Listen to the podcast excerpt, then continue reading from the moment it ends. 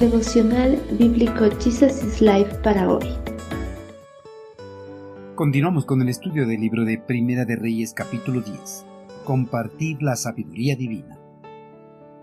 Cuando la reina de Sabá se dio cuenta de lo sabio que era Salomón y vio el palacio que él había construido, quedó atónita. Entonces la reina exclamó, Todo lo que oí en mi país acerca de tus logros y de tu sabiduría es cierto. De hecho, lo que había oído no refleja ni la mitad. Tu sabiduría y prosperidad superan ampliamente lo que me habían dicho. Alabado sea el Señor tu Dios, quien se deleita en ti y te ha puesto en el trono de Israel. Debido al amor eterno del Señor por Israel, Él te ha hecho rey para que puedas gobernar con justicia y rectitud. La reina de Sabá había escuchado de la gran sabiduría y prosperidad del monarca hebreo. Por eso en cierta ocasión se dirigió a Israel a ver por sí misma si todo lo que había escuchado acerca de Salomón era verdad. Sabá era el nombre de uno de los varios estados de la región del Adramut, Yemen, al sur de Arabia. Junto con otros estados, era famosa por su comercio en especias e incienso. Este comercio se estaba desarrollando en los días de Salomón. Sabá en el sur de Arabia dominaba las rutas comerciales que partían del Adramut hacia el norte, Asiria y la Mesopotamia. La reina, una vez en presencia del monarca hebreo, probó su sabiduría con preguntas difíciles, acertijos y proverbios, pero Salomón contestó a todas las inquietudes de su huésped real.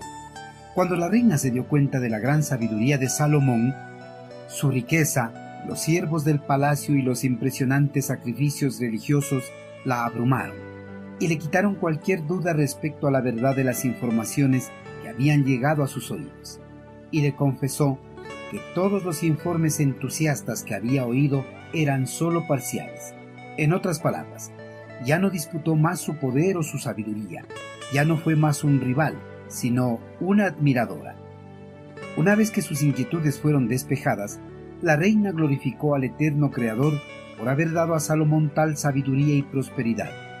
Atribuyó de esa manera al Dios de Salomón el crédito de la sabiduría recibida, que resultaba en decisiones correctas y justas para el pueblo.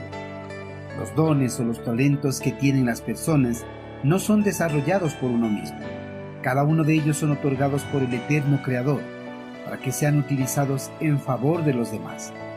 Dios, al otorgarle sabiduría a Salomón, deseaba que los diferentes gobernantes del mundo antiguo acudieran a la tierra prometida a escuchar a su siervo, exponer la sabiduría y la prosperidad que Dios puede otorgar a los que le aman y entregan sus vidas a su servicio. Los cristianos, al igual que Salomón, poseen sabiduría divina del eterno Creador, pues cuando escudriñan con diligencia las santas escrituras, el Señor derrama de su sabiduría en la vida de sus hijos. El apóstol Pablo, en su segunda carta a Timoteo, dice que la escritura puede hacer sabio para la salvación por la fe es en Cristo Jesús. Así como Salomón compartió esa sabiduría con la reina gentil de Sabá, también Dios quiere que todos sus hijos compartan la sabiduría divina con los gentiles por todo el mundo. Queridos hermanos, el rey Salomón compartió la sabiduría dada por el eterno Creador con la reina de Sabá, y gracias a eso, la reina gentil glorificó al Creador, reconociendo que sólo Él puede dar tal sabiduría para que los gobernantes gobiernen con justicia y rectitud a sus pueblos. Hermanos, Dios derramó de su sabiduría en cada uno de nosotros.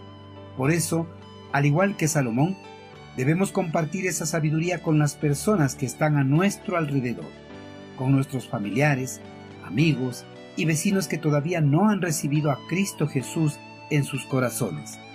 De esa forma, ellos también tendrán la posibilidad de reconocer a Cristo como su Señor y Salvador.